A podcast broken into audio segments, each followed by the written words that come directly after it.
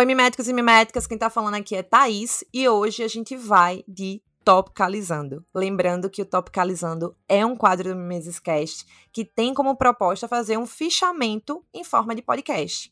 E hoje eu vou começar um livro novo aqui no Topicalizando, que é um livro maravilhoso, que é o Marx, uma introdução do Jorge Grespan, lá da editora Boitempo. Então, esse foi um livro que eu acabei de ler, né? E eu já recomendo muito ele, não foi à toa que eu escolhi ele para fazer um topicalizando. Ele é maravilhoso, é uma leitura muito pertinente para quem está começando aí a se introduzir nos principais conceitos, né, na, nos principais aspectos da obra de Marx. Então, quem está aí começando a ter os primeiros contatos, é um livro maravilhoso, porque, como o próprio título diz, é uma introdução a esses principais conceitos e a crítica ao sistema capitalista que Marx elaborou ao longo das suas obras.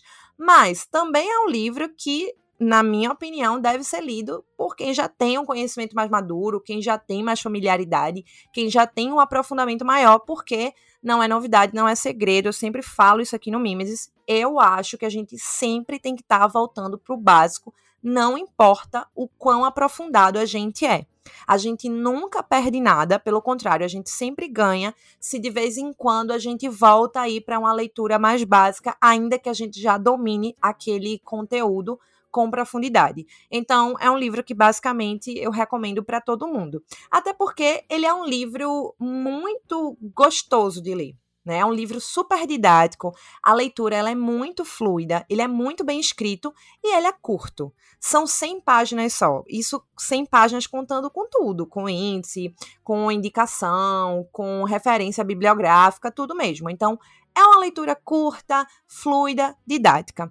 Lembrando também que não apenas esse livrinho, mas qualquer outro livro da Boitempo, você pode comprar pelo link do Mimesis Cash. Você pode, por favor, compre, apoia a nossa publi, porque isso ajuda pra caramba o nosso trabalho, gente. Então, por favor, se for comprar aí seu livrinho da Boitempo, seja ele qual for, mas compre o Marx uma introdução, porque vale muito a pena, tá? Então, quando for comprar seus livrinhos na Boitempo, lembre da gente e vá lá no link que eu vou deixar aqui na descrição do episódio, mas ele também tá sempre na tá sempre lá no link da bio do nosso perfil do Instagram. Então, não esquece da gente, fortalece aí o nosso trabalho. Bem, mas voltando ao livro, ele tem seis capítulos. Cada capítulo se propõe a discutir um conceito que é central no pensamento, na teoria elaborada por Marx. Então, ele já começa, e eu decidi também já começar esse resumo, né, com uma ideia muito importante, né, chamando atenção para uma ideia muito importante, que é a seguinte: não é à toa que Marx ele é um grande autor. Né, ele é um autor que até hoje né, muito tempo depois de ter passado o tempo que ele viveu, mesmo depois do capitalismo tendo passado por muitas mudanças, Marx ele ainda é considerado um grande autor. Né? Existem aí milhares de discussões que você não consegue passar sem Marx. Né? E não é à toa essa importância. Né? É reconhecida a capacidade enorme que Marx teve de perceber de forma acertada várias das tendências do capitalismo que se concretizaram. Né? Então, a gente tem aí que não é à toa o pensamento de Marx ainda ser relevante no mundo de hoje, no ano de 2021. Né? Porém, a capacidade de Marx de acertar várias das tendências do capitalismo, elas não devem ser confundidas com uma capacidade de prever um mundo que existe tal como ele deveria inevitavelmente ser. Né? Ou seja, as tendências do capitalismo que se afirmaram, elas não podem ser entendidas como naturais. E por que eu estou chamando atenção para isso? Por que, que o livro também já começa chamando atenção para isso? Porque essa é uma armadilha. Do capitalismo e que a gente está o tempo inteiro caindo nela. Inevitavelmente, a gente sempre cai nela quando a gente descuida um pouco. Né? Então, essa capacidade do capitalismo se apresentar como natural. E por que é importante a gente ter essa ideia em mente sobretudo quando a gente está ali desenvolvendo os estudos sobre o pensamento de Marx. Porque o objetivo da crítica de Marx é exatamente esse, né? Exatamente desnaturalizar a vida sobre o capitalismo. É desnaturalizar as contradições das sociedades capitalistas. Então, não podemos confundir a, a grande capacidade que Marx teve de perceber com, sei lá, profecia de prever um futuro que só poderia ser dessa forma, né? Bem, então é objetivo de Marx aí, foi um objetivo de Marx, né, porque ele já morreu, então tem que ser no passado, foi um objetivo de Marx aí desnaturalizar as contradições das sociedades capitalistas. E essas contradições, elas vão ser explicadas por Marx a partir da dialética. Mas a dialética na sua versão materialista, oposta à dialética hegeliana. Então, para Marx, é a partir da dialética que se reproduz o movimento contraditório através do qual os fenômenos do mundo capitalista aparecem como o inverso do que eles são na sua essência. Então, a inversão, essa inversão, ela é uma das principais características do fenômeno da alienação pensada por Marx. E o primeiro capítulo do livro é justamente o capítulo sobre alienação, e é esse pensamento que a gente vai resumir hoje. Né? Esse entendimento de Marx é um entendimento importante, porque boa parte da crítica ao capitalismo que ele formulou ao longo da vida foi dedicada a compreender a raiz das contradições do capitalismo. E um dos melhores exemplos dessas contradições, o livro, ele já traz na apresentação, que é o exemplo da igualdade jurídica entre empregados e empregadores. Ele traz esse exemplo na, na apresentação e ele desenvolve melhor ao longo do primeiro capítulo, que é um capítulo super curtinho, 10 páginas. 10 páginas curtinhas, mas que são extremamente elucidativas. Então, qual é a ideia que ele vai trazer a partir disso? Ele vai dizer, ele vai analisar que a igualdade jurídica, ela não corresponde no capitalismo a uma igualdade social. E Marx identifica justamente na base da igualdade que é pressuposta no contrato de trabalho a origem do seu fenômeno contrário, ou seja, a origem da desigualdade que obriga a maioria da população a vender sua força de trabalho. E essa população, a essa maioria da população é obrigada a vender sua força de trabalho porque ela foi antes despojada, expropriada da propriedade dos meios que lhe permitiriam trabalhar por si e para si. Então, no capitalismo, os trabalhadores não trabalham para si, trabalham para o capital. Ideia aí central também. Né? Mas essa expropriação, esse despojamento que obriga a maioria das pessoas a vender sua força de trabalho, ela é apresentada pelo capitalismo como o contrário do que ela realmente é. É, é apresentada, essa expropriação é apresentada como liberdade de trabalhar em qualquer lugar ou em qualquer rama da produção. Sendo dessa forma, então, a igualdade na esfera jurídica ela é sempre dialeticamente determinada pela desigualdade na esfera social. São duas coisas aí é, super relacionadas. E aí a gente tem uma das principais contradições do capitalismo. A questão, uma das questões, é que essa contradição e outras também, elas parecem naturais. Elas parecem algo que sempre foi assim, que sempre será, algo inevitável, como se fosse algo da natureza das sociedades humanas funcionar dessa forma. É difícil a gente conseguir, até mesmo para gente que estuda o pensamento de Marx, é difícil a gente imaginar um mundo que exista de formas que não são capitalistas, porque a gente nasceu no mundo assim e a gente vive nesse mundo desde que a gente passou a existir, sendo convencido o tempo todo de que esse mundo é natural. Mas ele não é porque ele foi produzido por condições históricas específicas. E Marx, ele enfatiza bastante isso ao longo do seu trabalho. Então, é importante também não perder essa ideia de vista, porque o próprio aparato de análise que Marx usou para formular sua análise do capitalismo também não existiu desde sempre.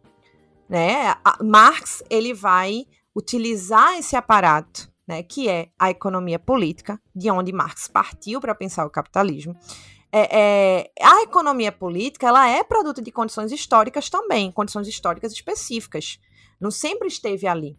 Né? As armas né, que Marx vai utilizar, a, a, o aparato teórico do qual ele vai se munir para criticar o capitalismo, é produto ali da época entre as revoluções burguesas da Inglaterra e a Revolução Industrial. Então a gente está falando ali pelo século 17 e 19, entre os séculos 17 e 19. Né? Então também não é natural, também não, não, esses elementos teóricos que Marx vai usar, eles também não são produtos da natureza, são produtos historicamente determinados. E aí a gente também tem que lembrar de outra coisa fundamental. O capitalismo também é ele próprio histórico. Ou seja, o capitalismo não é estático. Né? Ele não sempre foi a mesma coisa. Ele tem um caminho, ele tem um processo de desenvolvimento que também é historicamente determinado e que, portanto, existem mudanças internas. O capitalismo passa por mudanças internas. A relação produção e reprodução muda no tempo e no espaço. E hoje ela assume a forma neoliberal. Mas, apesar do capitalismo mudar, existem aspectos que permanecem. Porque se não fosse assim, a gente não estaria falando de capitalismo, a gente estaria falando de outra coisa. Né? E é exatamente porque existem elementos que permanecem que Marx continua pertinente. Né? Por isso que a crítica elaborada por Marx ainda é o melhor caminho para explicar muitas das coisas do tempo presente. E hoje mais do que nunca, né? Porque hoje mais do que nunca a gente é, é dito pra gente o tempo inteiro, parece para todo mundo que a economia ela é comandada pelo mercado. Né? Parece que os trabalhadores são livres, que são autônomos na, na hora de tomar suas decisões individuais. Parece que o trabalhador, com as novas formas de trabalho, com as novas formas de remuneração, ele é um empresário de si mesmo. Parece que ele é um grande prestador de serviço, um consumidor quando na verdade o que esse trabalhador realmente é é um produtor. Então, esse trabalhador ele é um produtor, mas ele é apresentado, ele é naturalizado pelo mundo capitalista o tempo inteiro como esse grande empresário de si, como esse prestador de serviço, como esse consumidor. Ou seja, ele é apresentado de forma inversa ao que ele realmente é. E a crítica de Marx ao capitalismo explica essas inversões como sendo formas ilusórias de perceber as relações trabalho-capital.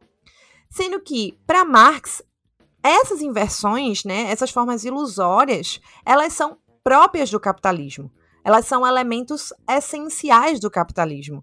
Então, lembrando que também não são estáticas. Né? Então, elas sempre adquirem novas formas para continuar existindo.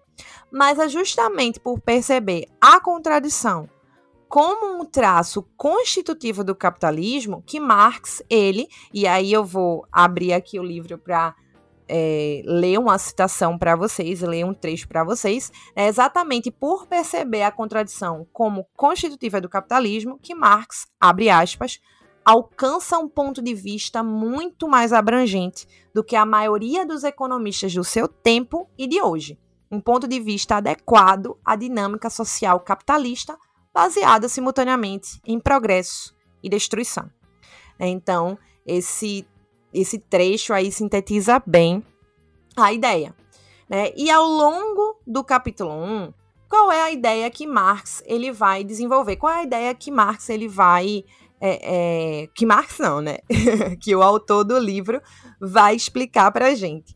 Né? Vou então, antes de começar a falar da questão da alienação propriamente dita, vou abrir aqui mais outra citação que está na página 18, né? Que diz o seguinte: abre aspas. A discussão sobre a propriedade privada a partir da obra de Hegel permitiu a Marx passar do âmbito jurídico ao econômico e encontrar o tema central de sua teoria da sociedade e da história.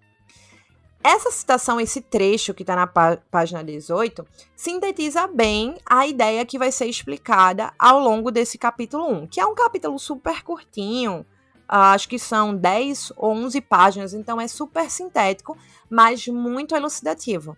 E basicamente ele vai explicar o movimento dentro da sociedade capitalista que causa isso que eu acabei de ler na citação para vocês. Então, o capítulo vai explicar como Marx desenvolve a ideia de que o problema da desigualdade ele é oculto pela igualdade jurídica. Marx ele inicia uma perspectiva da história que partia da análise das relações materiais da vida, né? Então, Marx, quando ele elabora sua análise da sociedade, quando ele elabora também sua teoria da história, ele vai fazer isso partindo da análise das relações materiais da vida. É, ou seja, ele vai partir da análise da produção e da reprodução das condições sociais, das condições materiais necessárias à sobrevivência humana. E é essa análise que, na visão de Marx, explica o desenvolvimento das sociedades humanas.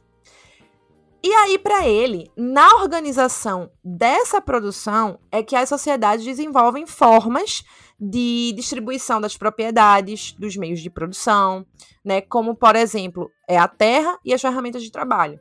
Né, são aí as formas elementares de meios de produção. Então, é na organização da produção e da reprodução da vida que as sociedades elas vão desenvolver diferentes formas de distribuir a propriedade desses meios de produção. E essa distribuição, a forma como essa distribuição se dá, ela é um aspecto básico da sociabilidade, porque vai influenciar vários aspectos da vida social. Né? Então, a forma como os meios de produção são distribuídos na sociedade, eles é, influenciam as formas de consciência política que existem, as formas de consciência religiosa, artística, científica. Mas atenção, né? Eu estou dizendo aqui, o livro diz também que influencia, não condiciona de maneira absoluta. Não estamos falando aqui de determinismo. Marx ele não vai trazer uma análise determinista da economia sobre a vida, beleza? Então, cuidado para não cair também nessa falácia que é pensar Marx como é, um grande pensador de um determinismo econômico. Bastante longe disso. É, bem, essa é a ideia básica, portanto, da perspectiva do materialismo histórico. E entre os séculos XV e XVII é que Marx vai identificar o surgimento da forma privada de propriedade. Né? Então, a forma privada de propriedade ela surge e se desenvolve nesse recorte temporal e, uh, e aí a partir de então é, o que é que vai acontecer? A propriedade dos meios de produção que estava concentrada ali em certos é, em certas mãos, elas vão ficar ainda mais concentradas, elas vão ficar cada vez mais concentradas entre poucos. E isso vai fazer com que o resto da sociedade e cada vez mais pessoas sejam obrigadas a vender a única coisa que elas vão passar a possuir, que é a sua própria força de trabalho. E é por causa disso que essa força de trabalho também ela vai passar a ser uma mercadoria. E quanto mais concentrada é a propriedade numa sociedade, mais trabalhadores vão estar à disposição para vender sua força de trabalho. Então, o momento na história em que o trabalho e propriedade dos meios de produção são separados é a modernidade. Marx se identifica na modernidade com aquilo que ele chamou de acumulação original ou acumulação primitiva. É, o mundo moderno ele se inicia, portanto, com uma cisão, com uma separação, que é a cisão entre propriedade e trabalho. O caso pioneiro, né, o caso elementar desse processo de cisão né, entre trabalho e propriedade Marx entende que é os cercamentos ingleses, que foram os cercamentos ingleses, que se iniciam ali mais ou menos pelo século XVI. Estou falando mais ou menos porque não é consenso entre os historiadores, alguns vão falar um pouco antes, outros vão falar um pouco depois, mas a, a data mais aceita, né, o, o marco temporal mais aceito para o início dos cercamentos ingleses é o século XVI. E aí, do ponto de vista jurídico, os trabalhadores eles vão deixar sua condição de servidão, ou seja, eles vão deixar de serem servos e vão se tornar livres. Mas bota aí uma aspa bem grande nesse livres, é porque a liberdade aqui ela teoricamente é a conquista do direito de ir e vir e de trabalhar em um ou outro serviço.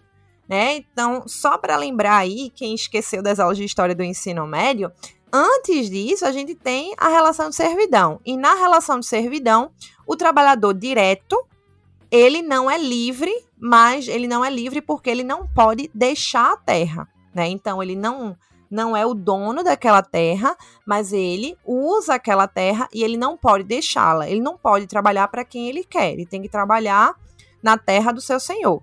Então, a relação de servidão, ela retira essa liberdade do trabalhador direto. E com a modernidade, com a cisão entre, entre trabalho e propriedade, a gente vai ter aí a mudança desse caráter da relação entre uh, empregadores e empregados.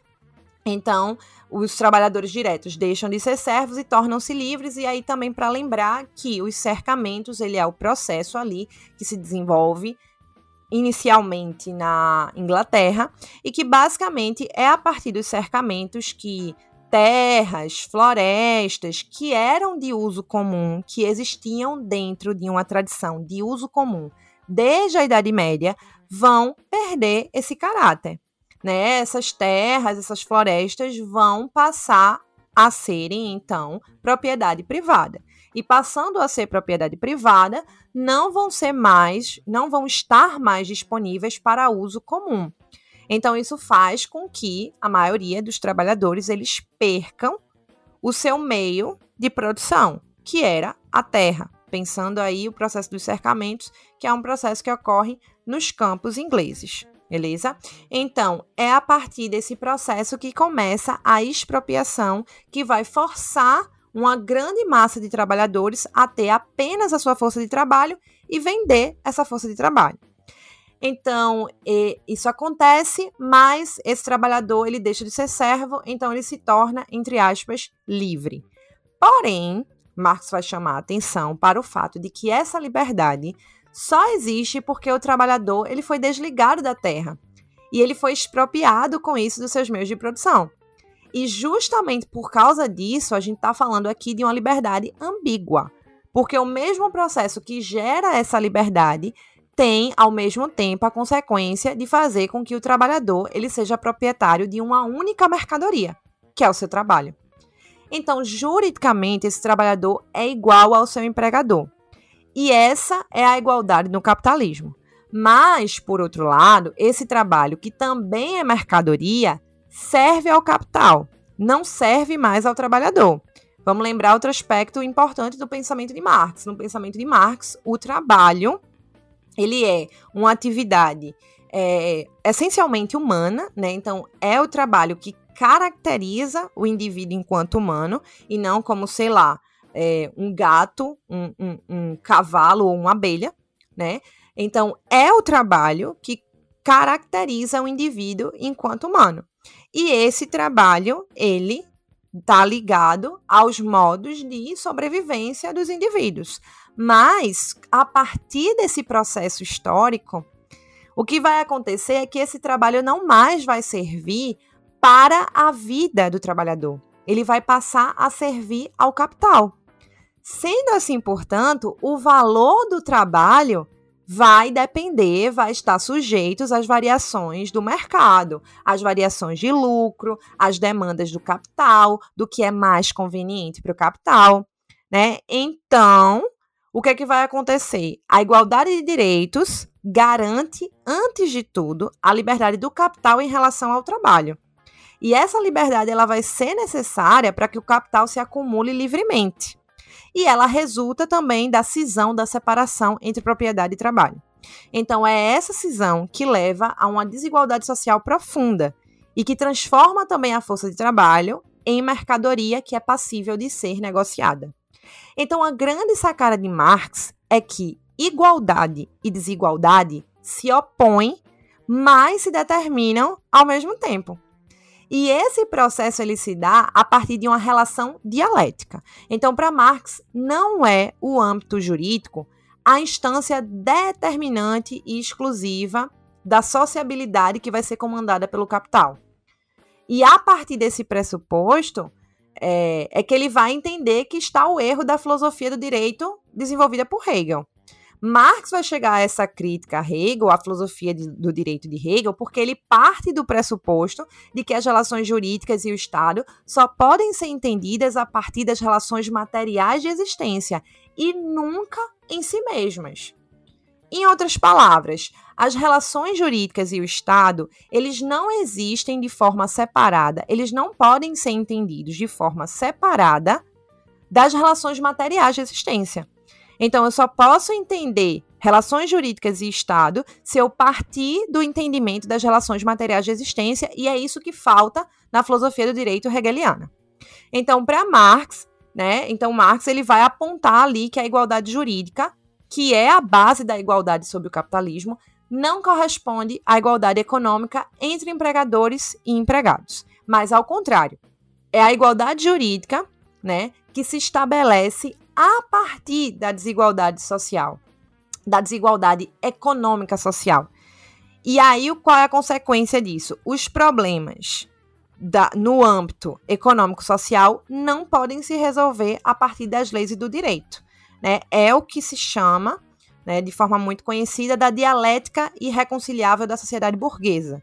É, você não vai conseguir resolver problemas da esfera econômica e social a partir do direito, porque a igualdade jurídica que existe, ela só existe da forma que existe, porque existe antes a desigualdade econômica social.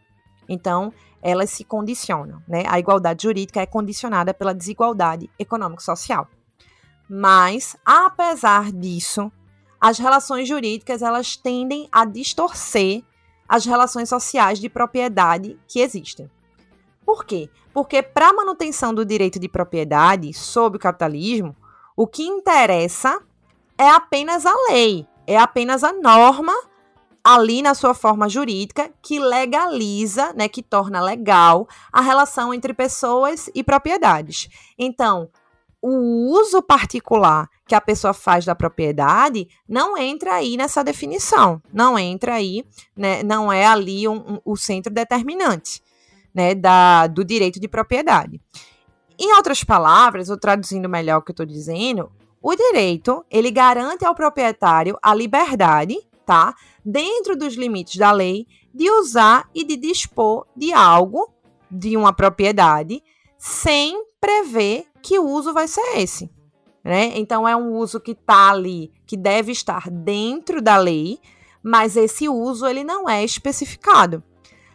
Mas aí, quando você pensa do ponto de vista econômico, o uso que se faz, o uso específico de uma propriedade é importante, é decisivo. Porque uma propriedade, a depender da forma como ela vai ser usada, ela pode servir tanto como objeto de consumo final, que vai satisfazer a necessidade do consumidor, como, vai lá, por exemplo, um apartamento, um carro, um celular, uma roupa, né? Então, essas coisas são propriedades e dependendo do uso, dependendo do uso que vai se dar à propriedade, ela pode servir para satisfazer a necessidade, uma necessidade do consumidor, mas ela também pode servir como instrumento de trabalho que produz outras coisas. Em ambos os casos, o direito ele se ocupa apenas de garantir à pessoa a liberdade de usar a coisa, de usar a propriedade, independentemente do modo como será usada, como essa propriedade será usada. Marx concluiu então que o aparato jurídico ele não leva em conta a diferença básica que caracteriza a vida material, ou seja, a diferença entre meio de consumo e meio de produção. No sistema capitalista, né, se você pega o direito de propriedade, todas as pessoas elas são proprietárias de algo, mesmo que seja apenas proprietária de si mesma e das coisas que ela venha a adquirir para continuar vivendo. Mas, porém, né, contudo e entretanto, Conforme o uso econômico da propriedade é feito, vai existir uma diferença imensa entre ser proprietário de um objeto de consumo e ser proprietário de um meio de produção, que vai lhe garantir a existência por um longo tempo. Então, embora todo mundo possa ser proprietário de objetos de consumo, nem todo mundo pode ser proprietário de meios de trabalho. Sendo assim, Entendendo isso, a igualdade jurídica do mundo burguês faz com que os indivíduos se tornem seres abstratos. E essa parte é que talvez seja a parte mais chatinha de entender desse capítulo para algumas pessoas que ainda não são tão familiarizadas com essa discussão. Mas a ideia aqui é exatamente tentar é, facilitar esse entendimento. Então vamos lá. Essa relação, né, entendida dessa forma, ela vai ter também como uma de suas consequências é, que os indivíduos eles se tornem seres abstratos. O que é que Marx quer dizer com isso? É, ele quer dizer que, basicamente, a igualdade jurídica ela é uma igualdade que é abstrata. Porque nessa igualdade, os indivíduos eles perdem suas individualidades.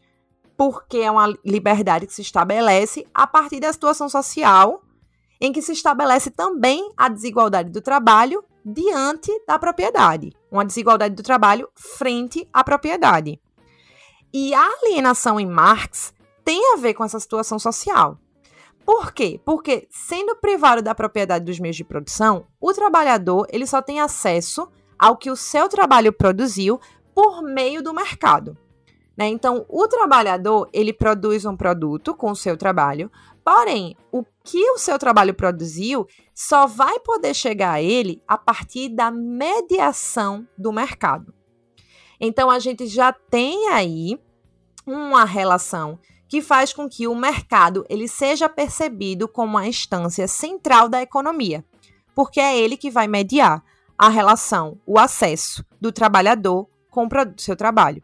Então, isso cria a ilusão de que é o mercado a instância central da economia.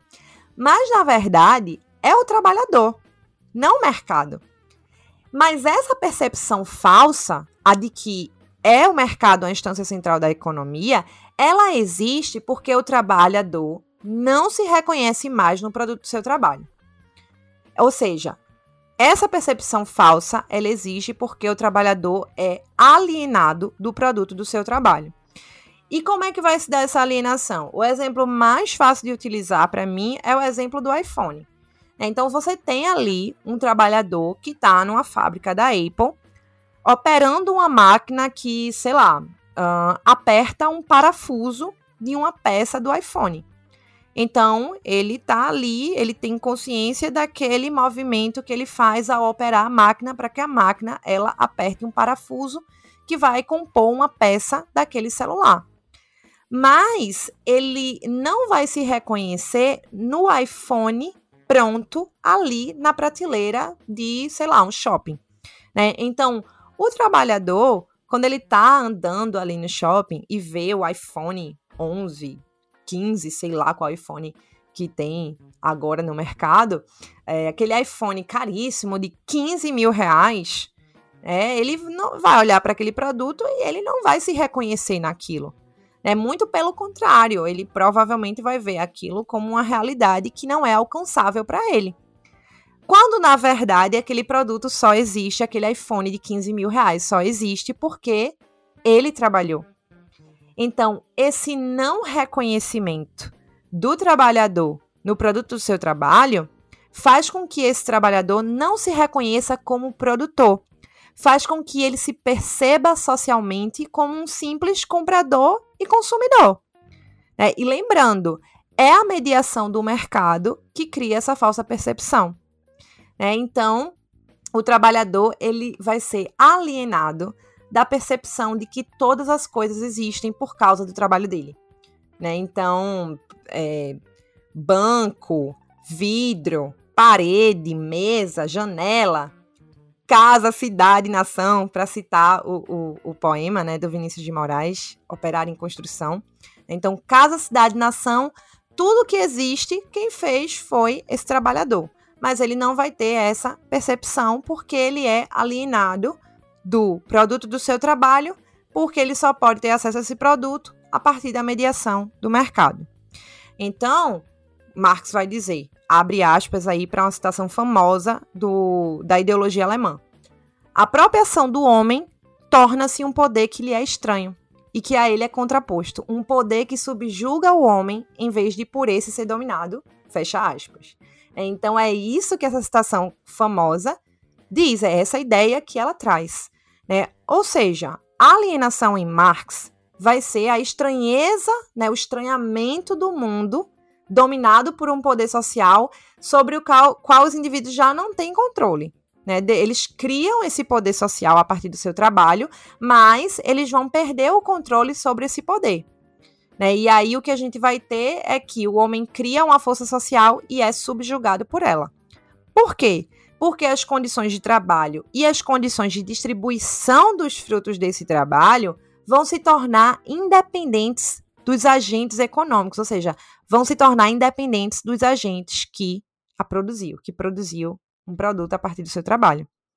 E aí vai aparecer, é, é, esse produto vai aparecer como um poder que subjuga seus criadores, né, em vez de ser dominado por quem o criou. Nessa relação de inversão, o produto ele aparece como produtor e o produtor como produto. Por isso aquela ideia bem conhecida de que no capitalismo o trabalhador é desumanizado para que as mercadorias sejam humanizadas. É exatamente essa inversão que o capitalismo cria. Parece que as mercadorias têm existência em si mesmas, quando na verdade elas não têm. Marx, ele chega a esse entendimento porque ele vai partir do pressuposto de que as relações jurídicas e o Estado só podem ser entendidas a partir das relações materiais de existência, nunca apenas por si mesmas. Então, de maneira resumida, é isso que o capítulo 1 vai explicar. Né? Então, é um capítulo curto, é um capítulo didático que explica de forma resumida, mas muito rica, essas relações que eu acabei de resumir para vocês. Então, vale demais a pena ler o livro. É uma leitura muito enriquecedora, muito pertinente e que sim ainda ajuda a gente a pensar muitas das questões do tempo presente, do tempo de hoje. Então é isso, eu espero que vocês gostem desse resumo e fiquem ligados porque vai rolar o capítulo 2 logo mais. Então, um beijo, não esqueçam de ir lá no link da Boitempo, no nosso link da Boitempo, apoiar nossa publi e também de conferir aí a, a, os outros episódios e conferir o nosso Apoia-se. Não esqueça, porque isso ajuda muito a gente a melhorar cada vez mais nosso trabalho. Então, um beijo para vocês, bons estudos e até o capítulo 2 desse Topicalizando sobre o livro Marx, uma introdução. Beijo!